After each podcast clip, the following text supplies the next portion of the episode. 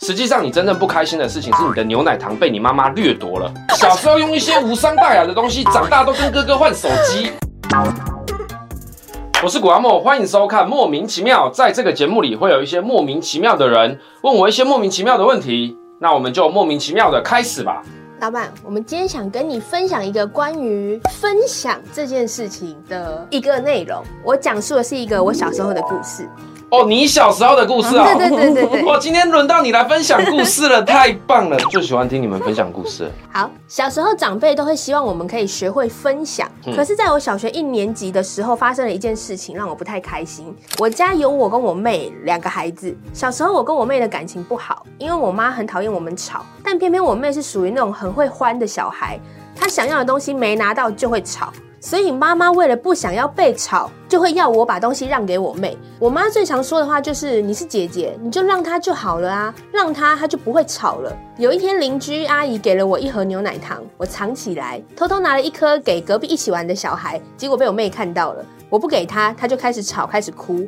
我妈知道之后，就要我拿一颗给我妹，但我不想，所以我就被打了，还被骂。为什么对自己的妹妹这么小气，给别人家的小孩却不给妹妹？在长大之后，我可以理解当时为何妈妈要我们懂得分享，但分享这件事是不是应该建立在我想分享，让我学会分享这件事，而不是被迫分享呢？老板，你都怎么教你的孩子们关于分享这一件事？其实你这个问题或许探讨的不是分享哦，而是探讨一个小孩到底有没有资格或他适不适合拥有自己的东西，并且对这个东西有掌握权。实际上，你在这件事情里你不开心的原因，可能跟分享没有直接的关联。你真正生气或不开心的点，是因为这个东西其实是你的，对你被剥夺了你拥有这个东西的权利。当别人要剥夺你某一种东西的时候，你都会不开心。这盒牛奶糖理论上是你的，在正常的思维里面，我的东西我本来就有决策权。嗯，当然，周围的人可能用道德来压制你，可是不管怎么说，你本身还是掌有决策权嘛。嗯，在我们这种文明的国度里，我掌握着我自己的东西，做合理合法的事情。实际上，你真正不开心的事情是你的牛奶糖被你妈妈掠夺了，你痛苦的是你被掠夺了。所以这件事情再跳更大一点去看哦，其实跟牛奶糖啊、跟分享啊、跟妈妈、啊、都没有什么直接关系，因为只要有一个人跳出来剥夺你现在有的东西，你都会不开心。老板，嗯所以小编的妈妈是用“分享”这个好的词来取代了她剥夺小编的牛奶糖的这件事了。它的出发点的确是分享。如果我们是拥有很多东西的人，嗯嗯，有的时候分享不是坏事嘛，嗯，所以分享本身是一个好的概念，但有的时候可能讲话太太快了，太直了。像我们现在是因为坐在这里探讨聊天嘛，对所以你可以去回忆，去慢慢思索，甚至是我讲错话还可以卡掉重讲一次， 对不对？可是当下那个情境，也许妈妈情绪很急啊，嗯，有人很吵，他的思绪被打断。我从一个好的观念切入之后，后面可能有一点小偏移，我一个疏忽，我没有修正，或者是我当下没有注意到这个另一个概念，因为这是我在这一集影片里面分享的概念。嗯，我分享的是分享没错，但它不该建立在剥夺这件事情上。所以今天如果反过来，你妈妈没有剥夺你，她单纯只是用道德压制你，你顶多会觉得你妈可能很鸡掰，可是你还保有这个东西的主控权哦。嗯，或许你不会记这么久，老板，那如果你的小孩子有发生这样的情况，可能姐姐不想要给妹妹吃她的牛奶糖，你会怎么告诉他们分享这是一件好事情？我也不会用分享这个词切入。啊那你用什么？因为你看，我刚刚的概念是这个东西是谁的？这个东西如果是你的，你千万不要问我怎么做，我都没那狗屁时间管你，你能不能自己决 定？那他如果在那边哭，在那边吵你，你在工作，那又另外一回事哦。首先，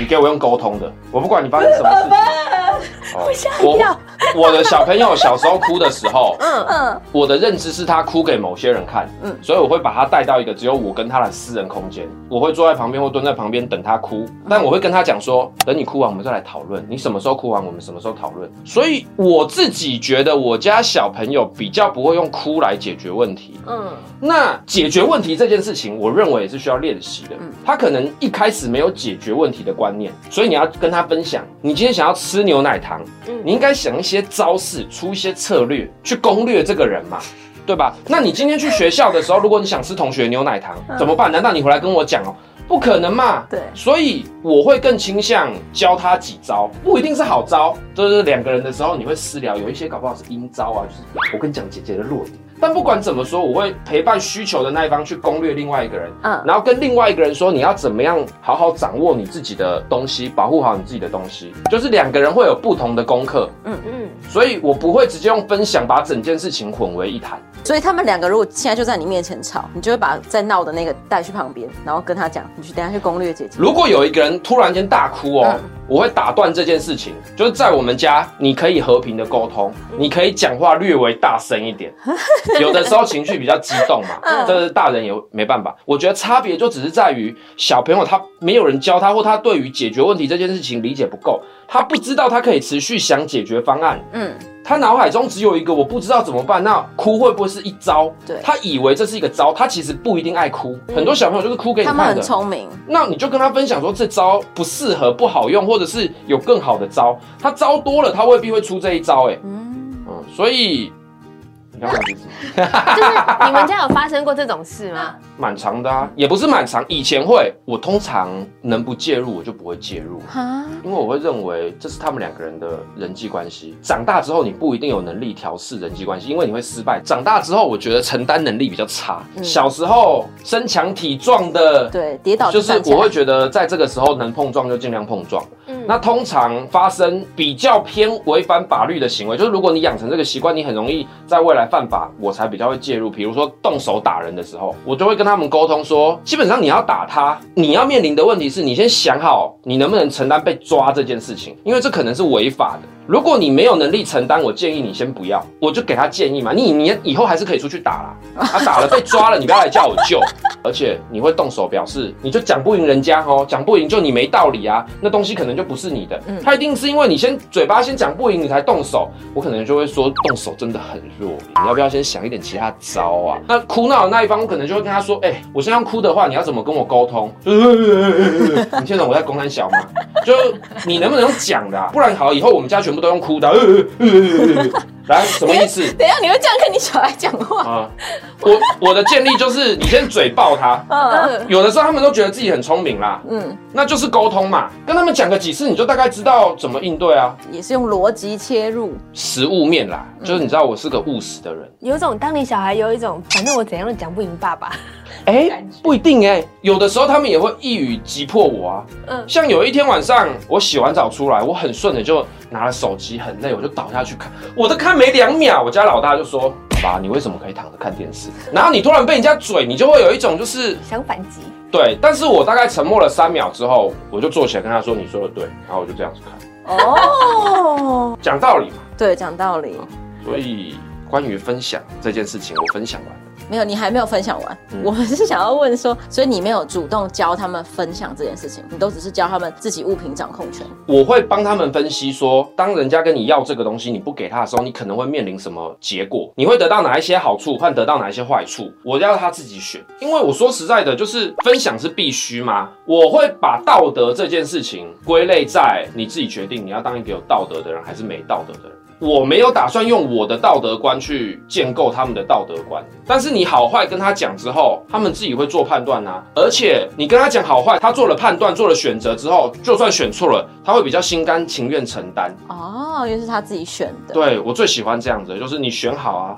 要承担哦。所以当他们拿到一个糖果的时候，嗯，他们有的时候会分享，有的时候不会分享，看情绪。嗯，看今天，比如我是老二，今天姐姐对我不错，那请吃个牛奶糖，或者是姐姐今天手上有个饼干，那交换一下。啊，可是有的时候，我觉得我被欺负了，那我现在就是没有理由，我就是不要，就两个字就结束了，不要。啊、那老大就会思考一下说，哦，今天为什么拒绝我？人都不喜欢被拒绝嘛。对，他可能就会稍微想一下，搞不好自己早上真的太坏了之类的啦。嗯，所以我不会直接跟他们讲说、哦要懂得分享哦，孔融让梨，我不会，因为我可能本身也没有很支持孔融让梨这个故事吧。我的概念是谁先拿到就是谁的，给我抢！可是老板，如果你尊重小孩的意愿，他们如果真的都不愿意分，会不会恶性循环？就是嗯姐姐不分妹妹，妹妹也之后也说姐姐都不分我，我干嘛分她？所以你的问题我就不会这样子去看说愿意或不愿意。是嗯每一个选择都有它的原因，哦，所以你应该是跟他沟通，你选择请人家吃你的牛奶糖的原因，或你不请人家吃牛奶糖的原因，然后请的好处跟坏处，不请的好处跟坏处。我比较常逼他们的就是你解释给我听，可他如果解释给你，就是哦，因为我想要自己吃，我就想要一个人吃十颗，可以啊。你看，那我们就建构出好处嘛，好处是一个人可以吃十颗，对对那总有个坏处吧？坏处可能是什么？他们自己就会去讲啊，或者是你分享几次给他听，他可能有一些概念啊，比如说会不会吃太多？你把优缺点讲给我听之后，你再做选择。我只是要确保你知道你的选择会带来什么结果。至于你要怎么选，我才不 care。那如果他们当下想不出来，你会提出什么样的优点跟缺点给他们？就引导啊，刚开始总是要引导的吧。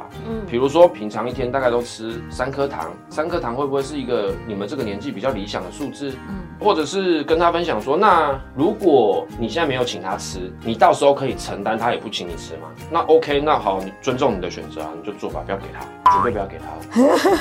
那如果今天姐姐可能不分妹妹，那妹妹会再转头哭吗？还是她可能也不敢 哭了？至少在我们家的模式里面，没有哭这个选项啊。那如果这个时间他跑来找你说，爸爸，那你可以买一个给我吗？对，哎、其实我会这样跟他们讲，哎，我好像有分享过，因为我有四个小朋友，嗯所以他们有的时候会有资源不足的问题。对，像曾经有一只就有那个不好的习惯，就是他想要，但可能别人不分他，他就直接拿，或者是好霸在道以长大以大人的角度看，就是偷或抢。嗯，对，那我就会跟他说，你想要，你还有很多方法可以尝试，比如跟我说就是一个尝试的方法。你跟我说了，我不一定会买给你啊，可你有说有机会啊，你不说说看吗？你先把好的招用完，你再来考虑很烂的招。我的概念都是这样，嗯，我是蛮喜欢跟他们沟通这种逻辑性的问题。感觉这样沟通比较好，就是他们自发性、自愿性的去做这件事情，才会有剥夺感。我只能说，这是我跟他们的模式，好还是不好，其实没有人知道。搞不好他们以后飞黄腾达了，你现在回推哦，二十年前古阿莫这个影片，嗯，他的教学方法可能有用。搞不好二十年之后他们作奸犯科被抓了，那你就会回推二十年前这个影片，就说古阿莫教的都他妈屁话，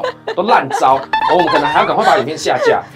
老板分享一个我小时候的，哦，你也要分享哦，我太棒了，小我最时喜欢候分享，。我小时候就是什么都会让我哥，他想要什么我都让他，我对他超好。可是他自己想要，他就会自己留着。可是我这样子做做做做到国中吧，后来我们两个都长大了，高中、大学懂事之后，我就会一直拿这个呛他，他现在都不敢对我不好。